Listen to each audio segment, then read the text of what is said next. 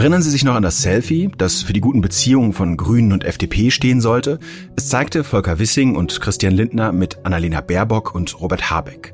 Als treffen sich Freunde zum Abendessen. Alle lächelten, die ideologischen Gräben scheinbar zugeschüttet. Neun Monate und mehrere Krisen später rumpelt es zwischen den Koalitionspartnern. Während die Grünen gerade einen Lauf haben, Landtagswahlen gewinnen, Habeck und Baerbock zu den beliebtesten Politikern zählen, geht es für die FDP bergab. Deutliche Verluste bei den zurückliegenden Wahlen, sinkende Beliebtheitswerte der Spitzenpolitiker wie Christian Lindner. Wären am Sonntag Wahlen, käme die FDP laut aktueller Umfragen auf sechs bis acht Prozent.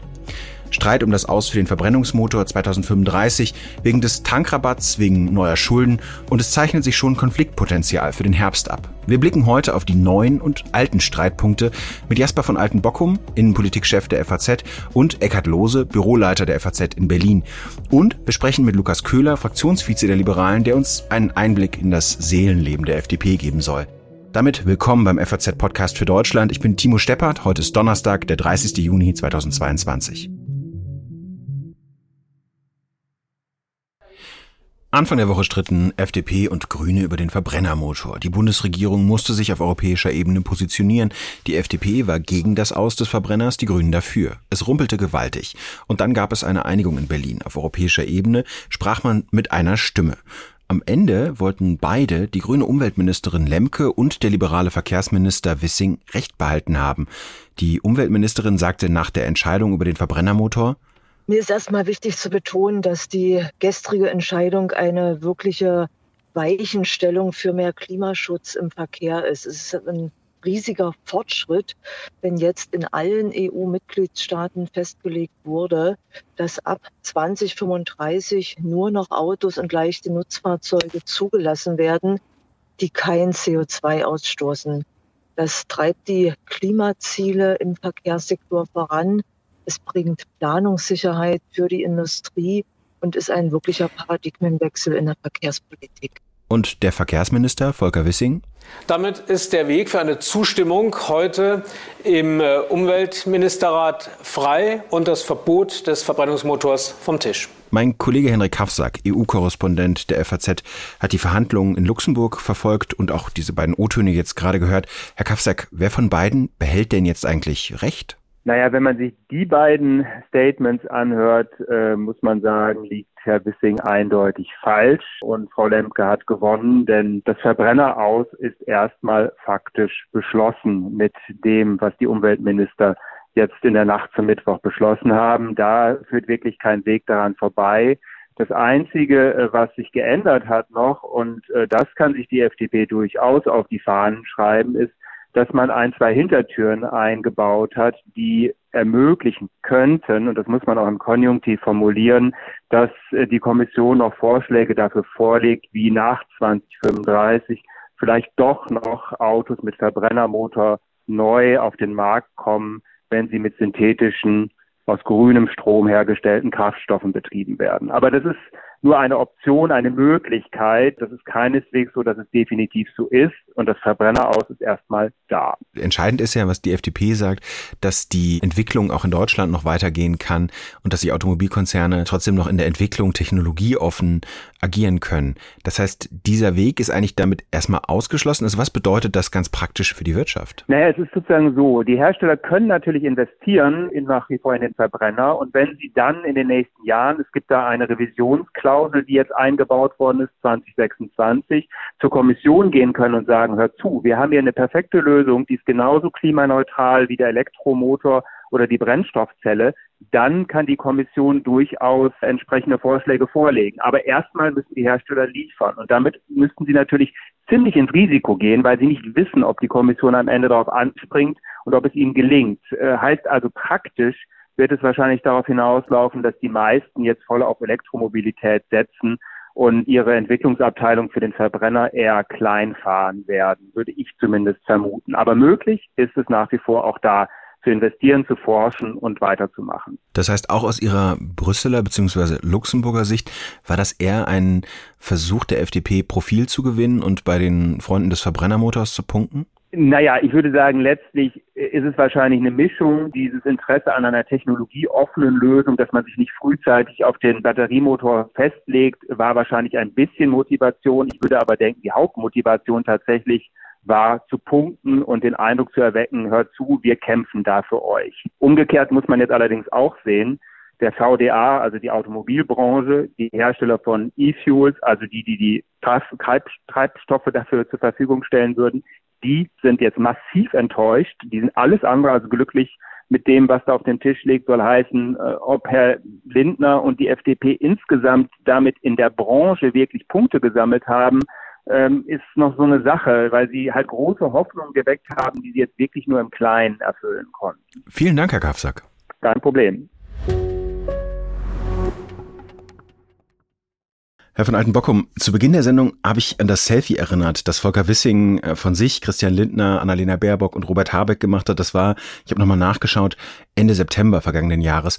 Da hatte man den Eindruck oder sollte ihn zumindest gewinnen, die ideologischen Gräben sind überwunden, wir verstehen uns gut und am Ende kommen wir ja sowieso alle aus einem Milieu. Wie viel von diesem Frieden, gerade zwischen FDP und Grünen, ist eigentlich noch übrig? Also ich würde mal sagen, nur noch ein kleiner Teil, der sich eben auf die Themen bezieht, wo es halt ideologische Gräben kaum gibt. Aber damals war die Welt natürlich noch in Ordnung. Es gab noch keinen Ukraine-Krieg, es gab noch keine Inflation und es war sozusagen alles offen. Insofern haben sich die ganzen praktischen Probleme, die sich jetzt ergeben, wie, wie so eine Art Mehltau auf dieses Selfie gelegt und der Alltag sieht doch ganz anders aus als diese Aufbruchsstimmung von damals. Was meinen Sie damit? Was sind die Themen, bei denen man zum Beispiel ideologisch nah beieinander ist? Was sind die Themen, die sich jetzt heute als Problem darstellen? Also ich glaube, zwischen Grüne und FDP ist man in gesellschaftspolitischen Themen doch relativ nah beieinander. Das, das kann man ja bis, bis hin zu Migrationsfragen, aber auch heute zum Beispiel Selbstbestimmungsrecht für Transsexuelle. Das sind Themen, die sind zwischen FDP und Grünen jetzt nicht so strittig wie, sagen wir mal, zwischen FDP und Union. Äh, also da ist man relativ eng beieinander, aber sobald es zu äh, sozialpolitischen Themen kommt und wirtschaftspolitischen, Haushaltspolitik, Finanzpolitik, da liegt man doch sehr, sehr weit auseinander. Da sind die Erwartungen an die Grünen auch ganz andere als an die der FDP. Die FDP hat ja sozusagen eine zweigespaltene Wählerschaft. Die einen hatten sich erhofft, dass eine Jamaika-Koalition bei rauskommt, die anderen äh, eine Ampelkoalition. Und die FDP ist jetzt natürlich unter dem Erwartungsdruck derer, die sich eigentlich eine andere Koalition versprochen hätten. Ja, mhm. aber erwarten von der FDP, dass sie, dass sie auch in dieser Konstellation als Korrektiv auftreten. Mhm. Das stand auch, ich glaube, vor ein, zwei Wochen in einem Leitartikel in der FAZ, dass eben diese enttäuschten Jamaika-Wähler für die FDP das größte Problem sind. Was ist es denn, was diese Wähler jetzt beim Anblick der Ampelkoalition so enttäuscht? Ich glaube, dass der, der, der, der wichtigste Punkt ist, dass, dass die, die Solidität von Finanzen einfach nicht den Erwartungen dieser Wählerschaft entspricht. Also die, die erwarten jetzt keine Steuererhöhung, sondern Steuersenkung. Die erwarten einen ausgeglichenen Haushalt. Die erwarten, dass gespart wird, dass äh, der Finanzminister jetzt nicht unbedingt dazu verurteilt ist, mit Geld um sich zu schmeißen. Die Einhaltung der Schuldenbremse ist ein wichtiger Punkt. All solche Themen, die sind für diese Wählerschaft, glaube ich, wichtiger als jetzt zum Beispiel gesellschaftspolitische Themen. Ja, das, ich würde sagen, das ist so der wesentliche, der wesentliche Unterschied. Hm. Ich habe auch mit Eckhard Lose, unserem Büroleiter in Berlin, über das Thema gesprochen. Und er sagte, diese Koalition macht sehr viel mit Geld. Wir sind ja gerade mal bei einem guten halben Jahr äh, Ampelkoalition. Und wenn Sie sich mal angucken, welche Konflikte und Meinungsunterschiede und unterschiedliche Ziele da schon versucht werden, mit Geld zuzukleistern, das ist schon enorm. Das 9-Euro-Ticket kostet natürlich wahnsinnig viel Geld. Der Tankrabatt kostet Geld. Wir haben zwei Entlastungspakete. Da haben wir von der Bundeswehr mit den 100 Milliarden noch gar nicht geredet. Also im Moment versucht vor allen Dingen Scholz als Kanzler, der, der, der ja sozusagen alle zusammenführen muss, die Differenzen mit Geld zuzukleistern.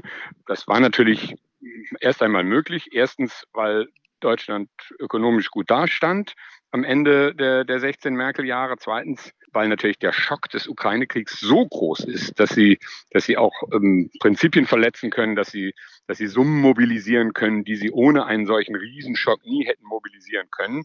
Noch geht das. Jetzt muss man natürlich mal abwarten. Das kann man nicht vier Jahre durchziehen. Kann das so weitergehen? Also ich glaube, bei Koalitionen gibt es immer zwei Philosophien. Entweder die einzelnen Teile setzen sich jeweils in irgendeinem Punkt durch und sind dann zufrieden damit, auch wenn der andere Teil damit nicht einverstanden ist. Oder man versucht irgendwie eine Integration dieser drei Teile. Das ist natürlich dann eine wesentlich harmonischere Veranstaltung, als wenn jeder Teil dann das machen will, was er machen wollte und dann auf den Widerstand der anderen stößt. Ich glaube, das Rezept, was man jetzt eingeht, ist eher so eben dieses, äh, jeder für sich versucht, irgendeinen Erfolg für sich zu reklamieren. Das wird immer wieder zu Konflikten führen. Ich glaube aber am Ende nicht, dass das äh, zum Scheitern der Koalition führt, weil dann doch alle drei Teile Vorteile haben, die sie jetzt bei einem Machtverlust oder bei einem Regierungswechsel nicht mehr so ohne weites hätten. Hm. Aber ein Erfolgsrezept ist das, glaube ich, nicht, wenn jetzt jeder auf seine Klientel guckt und dann immer schaut, dass er sich da durchsetzt, denn unterm Strich ist das die teuerste aller Varianten. Ne? Also man, muss dann wirklich mit Geld um sich werfen, um jeden irgendwie zufriedenzustellen. Christian Lindner schrieb zum Beispiel, auch leicht provokativ gemeint bei Twitter, ich glaube vor ein, zwei Tagen war das, dass man ja gerne auf die Subventionierung von E-Autos verzichten könnte und dann die Kindergrundsicherung einführt, ähm, was ja so ein bisschen als, als Spitze gegen die Grünen gemeint war, ähm, weil die unbedingt diese Kindergrundsicherung haben wollen, die eine Menge Geld kostet. Naja, also für Christian Lindner steht in der Not irgendwie zu schauen, dass, dass er dieses Aus Wuchern an Ausgabenpolitik irgendwie eindämmt. Jedes sozialpolitische Projekt, was man sich jetzt äh, vornimmt, ist dazu verdammt, dass es irgendwelche Einsparvorschläge macht. Ja, und äh, dass die FDP dann am ehesten bei Subventionen ansetzt, ist auch klar. Ne? Es ist mhm. jetzt sicher nicht eine Partei, die für Subventionen ist. Also es ist immer ein Geben und Nehmen und insofern war das eigentlich ein ganz geschickter Vorschlag, weil man kann sich halt wirklich darüber streiten, ob die Subventionen für E-Autos noch nötig sind. Mhm. Aber prinzipiell muss man irgendwie diese Methode anwenden. Jede zusätzliche Ausgabe muss irgendwo wieder eingespart werden, weil sonst wird man die Schuldenbremse nicht einhalten können. Und ich mhm. glaube, das wird auch sozusagen das große Thema nicht nur in diesem, sondern auch im nächsten Jahr sein, wie, wie man das schafft. Ist der lachende Vierte am Ende Friedrich Merz? Die Union freut sich ja über gute Umfragewerte, setzt auch, wie es zumindest teilweise in der Berichterstattung hieß, sehr stark auf Akzente, die eigentlich typisch für die FDP sind. Also das ist natürlich auch Kernthema, Wolfgang Schäuble, die schwarze Null, aber Friedrich Merz betont das schon sehr stark, also diese finanzielle Solidität, die Haushaltspolitik, für die die Union steht und eben auch die FDP im Kontrast. Sind das diese enttäuschten FDP-Wähler, die dann eher noch zur Union übergehen, auch bei jemandem wie Friedrich Merz, der Lindner ja nicht unähnlich ist? Auf jeden Fall. Es, ist, es fällt schon sehr auf, dass die Union offenbar als ihren Hauptgegner die, die FDP auserkoren hat. Das ist bisschen kurios, weil man eigentlich bis vor kurzem noch dachte, sind eigentlich die äh, geborenen Partner. Aber das hat sicher den Grund, dass Merz und die Union da am Schwachpunkt der Ampelkoalition ansetzen. Und das ist zurzeit die Not der FDP, sich irgendwie zu profilieren. Und er nutzt das sehr gut aus. Was auch auffällt, ist, dass die Union mit den Grünen wiederum fast schon sorgsam umgeht. Ja, wenn man das in, in Kiel und in Düsseldorf jetzt merkt, äh, schlägt sich das ja auch in Koalitionen nieder. Und wenn sie irgendwie einen Hebel ansetzen will an der Ampelkoalition, dann lohnt es sich natürlich auf die Grünen zuzugehen, denn ein Koalitionswechsel kommt nur in Frage, wenn die Grünen diese Koalition verlassen, nicht wenn die FDP sie verlässt. Also die FDP wird das nicht machen, weil das für sie, glaube ich, der, der Untergang dann wäre. Unabhängig davon muss man allerdings sagen, ich, ich glaube nicht, dass die Union sich jetzt noch äh, Hoffnung machen kann, dass sie, dass sie die Ampelkoalition irgendwie stürzt die wird mhm. zusammenhalten, weil jeder der drei Teile, wie gesagt, Vorteile aus der Konstellation hat und keinen Grund hat, die Koalition zu verlassen. Eckhard Lose wies auch darauf hin, dass die Grünen natürlich im Moment auch eine Menge einstecken müssen. Die Grünen haben natürlich wahnsinnig viel zu schlucken. Also natürlich wird viel in die erneuerbaren Energien gesteckt, dabei bleibt es ja. Aber solche Sachen wie Gas in Katar kaufen, überhaupt Gas kaufen, LNG-Terminals bauen, Kohlekraftwerke länger laufen lassen. Das ist ja Kohlekraftwerke, das ist ja sozusagen eins unterm Atomkraftwerk für die Grünen. Ganz schlimm, ganz, ganz schlimm. Das müssen sie alles schlucken. Also ähm, noch tun sie das. Aber das tun sie natürlich auch, weil sie wissen, wir kommen da jetzt nicht raus. Wir müssen es vernünftig hier, wir müssen vernünftig Politik machen. Wir haben gar keine andere Koalitionsoption so schnell bei der Hand, die wir unseren äh, Mitgliedern verkaufen könnten. Deswegen ist da noch eine relative Ruhe bei den Grünen. Aber das ist natürlich nichts, wo man sagen kann, das läuft automatisch die nächsten dreieinhalb Jahre so ruhig weiter. Eine grundsätzliche Frage, die mir so nicht ganz einleuchtet, warum eigentlich die FDP immer an so einem Existenz Limit zu kämpfen hat. 2009 hat sie mit der Union regiert, da ist es ihr auch nicht gut gegangen, weil Angela Merkel ihr nicht den Platz gelassen hat. Danach ist sie in die außerparlamentarische Opposition gekommen. Dann wollte sie nicht in die Regierung 2017, hat sich nicht auf die Jamaika-Regierung eingelassen. Christian Lindner hing lange nach, dieses besser nicht regieren als falsch regieren.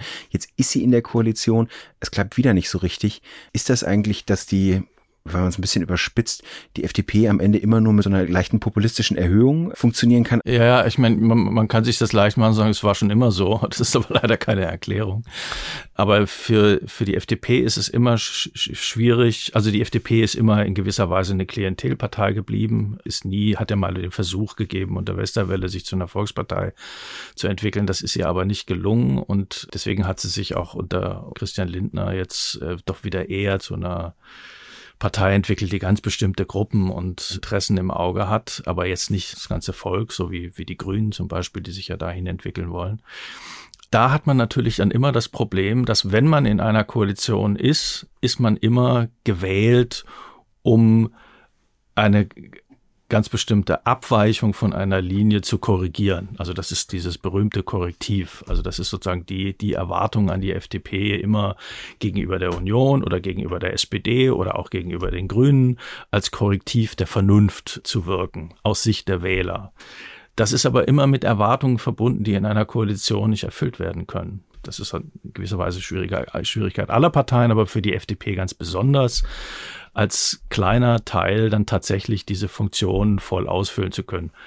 Sprich, am Ende sind immer Leute enttäuscht und wenden sich von der FDP ab, kommen dann in der Hoffnung der FDP dann allerdings bei Wahlen immer zurück, weil dann steht wieder dieses Argument, ja, wenn es denn so kommt, dann ist die FDP wieder vielleicht ein Korrektiv, um Dinge in die richtige Richtung zu lenken das ist immer die Hoffnung der FDP, dass es bei der Wahl dann halt wieder langt. Was den Verbrennermotor betrifft, diesen Streit in dieser Woche, hat Olaf Scholz ja zwischen FDP und Grünen äh, geschlichtet und am Ende diesen Kompromiss herbeigeführt, den uns Henrik Kaufsack heute auch in der Sendung ein bisschen erklärt hat.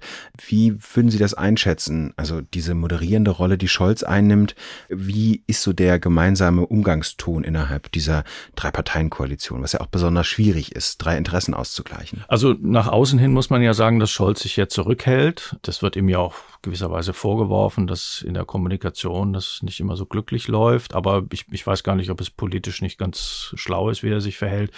Scholz muss ja natürlich sehen, dass er die Koalition irgendwie zusammenhält. Und in dem Augenblick, wo er merkt, einer der Teile wird über den Tisch gezogen oder muss Angst haben, dass es um seine Existenz geht, muss er natürlich eingreifen und irgendwie sehen, dass auch dieser Teil irgendwie zufriedengestellt wird. Und so interpretiere ich jetzt auch sein Verhalten beim Verbrennermotor. Ist jetzt kein lebenswichtiges Thema für die Koalition, aber er ist da eindeutig der FDP dann äh, beigesprungen.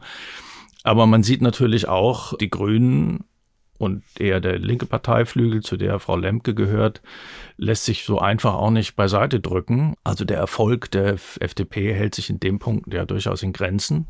Sie kann ihn zwar als solchen verkaufen, aber de facto hat sich Frau Lemke da dann doch weitgehend durchgesetzt, was nun wiederum für Herrn Scholz ein Problem ist. Er hatte sich jedenfalls nach außen hin eindeutig für den Vorschlag der FDP stark gemacht und dass der jetzt wieder so weit zurückgenommen wird, dass selbst der Kanzler sich offenbar nicht durchgesetzt hat wirft jetzt auch nicht gerade ein, ein starkes Licht auf Olaf Scholz. Eckhard Lose spricht von einer Methode Scholz.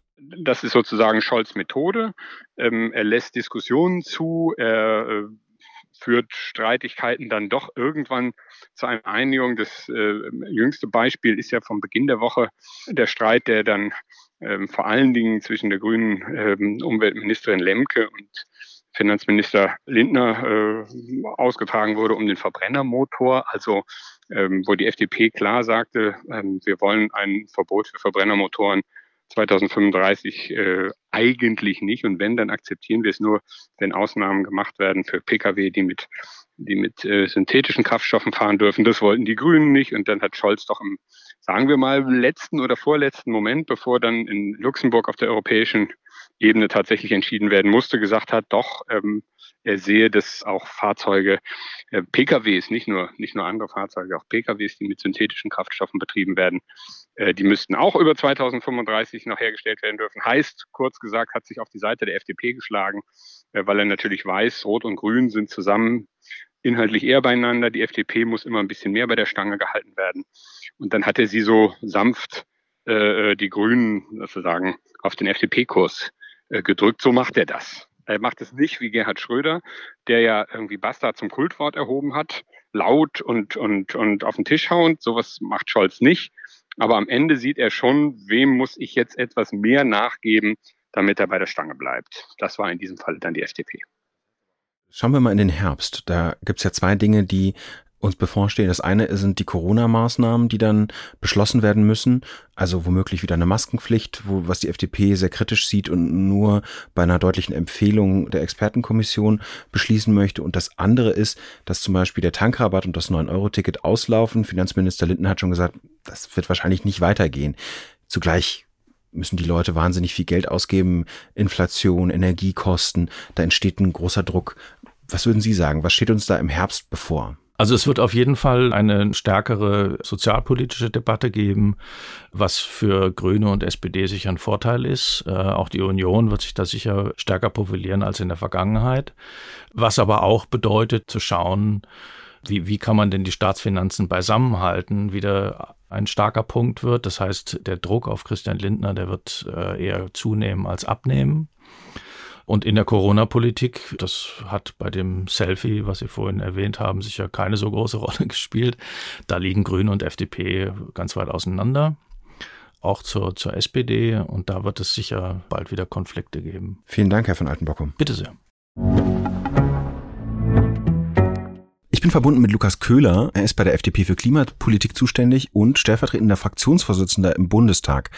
Ich habe mich mit ihm zum Gespräch verabredet, um besser zu verstehen, wie es den Liberalen gerade geht und wie so sie für so viel Unruhe in der Ampelkoalition sorgen, weil den Eindruck könnte man von außen zumindest haben. Herr Köhler, die FDP hat zwei Regierungsbeteiligungen in diesem Jahr verloren, in NRW und in Schleswig-Holstein, auch weil man sich gegen die FDP entschieden hat, die jeweiligen CDU-Ministerpräsidenten. Warum läuft es bei Ihnen gerade so schlecht? Ich will gar nicht sagen, dass es so schlecht läuft. Wir haben gerade in der Bundesregierung einige äh, Punkte, die wir ja zum Glück umsetzen konnten und auch einbringen konnten. Umfragen sechs bis acht Prozent? Da hat er auch die letzte auf neun gesehen und neun Prozent ist ja auch nicht verkehrt.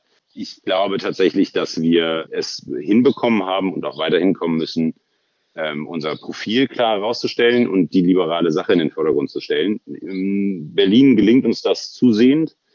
Und in den Ländern gibt es ganz viele unterschiedliche Gründe, ähm, warum äh, etwas nicht geklappt hat. Äh, aber gut ist ja, dass wir auch überall wieder eingezogen sind. Deswegen Was ist denn das liberale Profil in der Bundesregierung?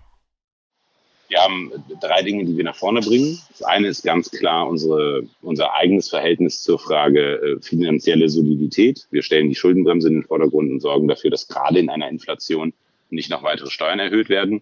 Aber uns reicht es nicht nur dafür zu sorgen, dass wir ähm, finanziell gut dastehen, dass Deutschland finanziell gut dasteht und dass wir für Generationengerechtigkeit sorgen, sondern wir wollen natürlich auch Dinge nach vorne bringen und haben ja auch schon viel ähm, zum Beispiel äh, mit dem Wirtschaftsministerium daran gearbeitet, dass wir jetzt diesen Krieg gut überstehen. Das heißt, wir sorgen dafür als wirkliche Teil der Fortschrittskoalition in den Punkten, die wichtig sind, in Wirtschaft, in Digitalisierung vorwärts zu kommen.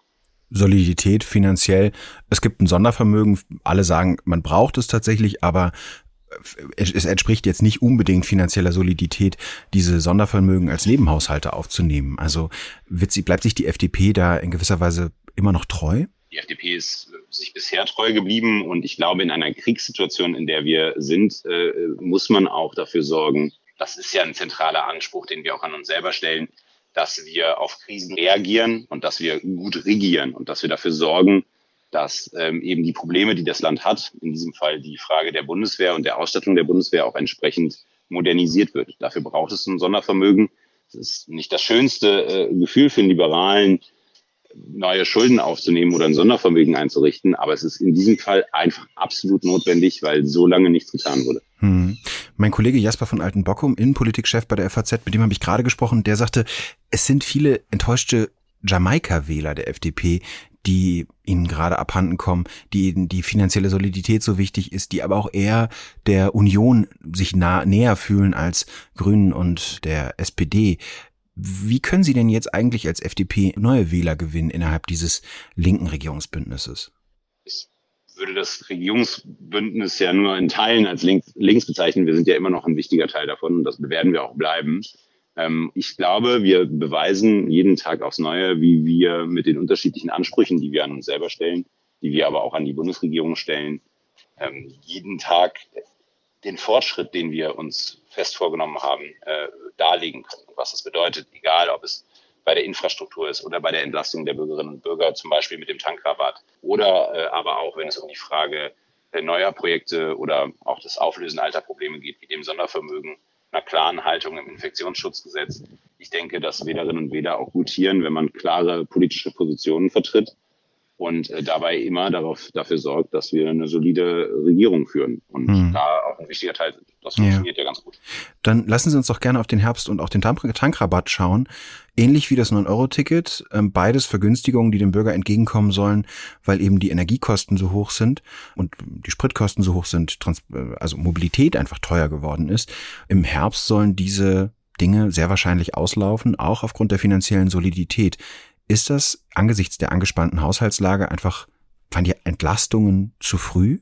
Und wenn der entscheidende Moment kommt, also wenn es wirklich eng wird für viele Bürger finanziell, kann man nicht so gut entlasten, wenn man schon so viel ausgegeben hat?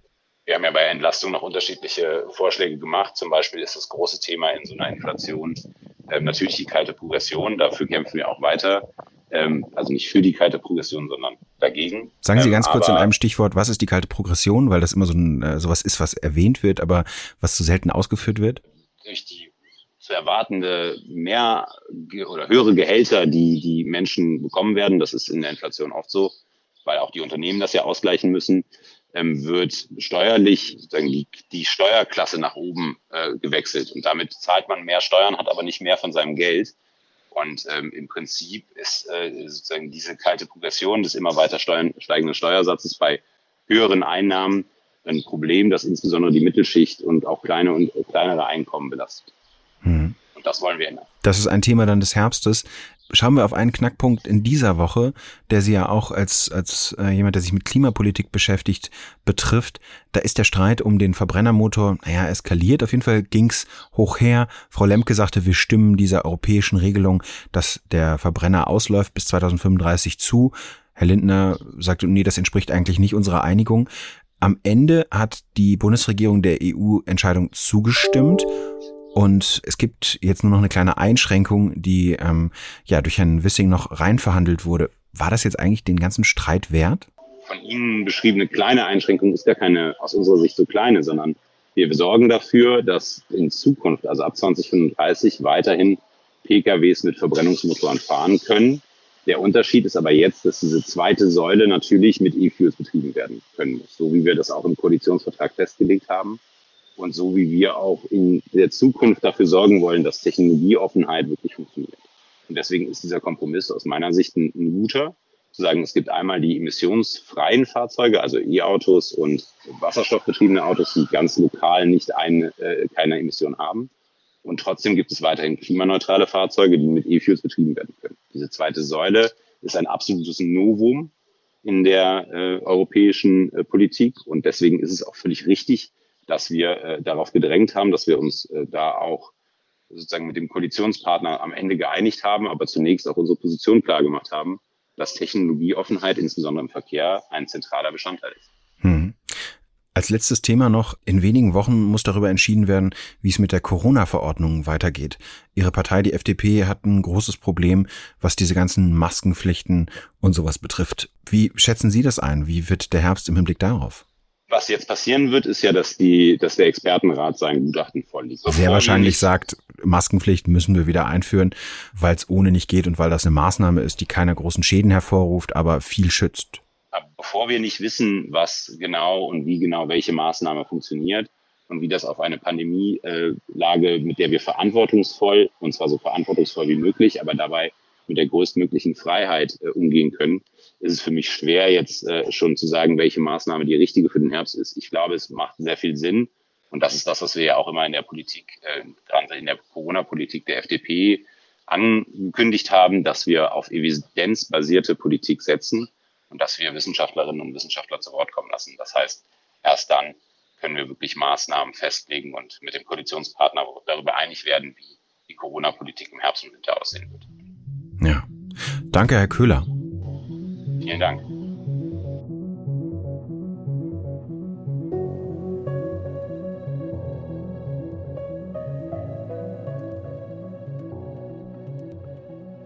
Nur etwas mehr als ein halbes Jahr regiert die Ampelkoalition. Und auch wenn sich die Parteien in ihrer Vereinbarung, in ihrem Koalitionsvertrag genaue Pläne gemacht haben, was sie alles vorhaben, kam der Ukraine-Krieg, eine Zeitenwende bei der Bundeswehr, Energiekrise und Inflationsdruck dazwischen und einiges musste umgeworfen werden. Man fragt sich sogar, was machen eigentlich Koalitionsverträge für einen Sinn in diesen Zeiten?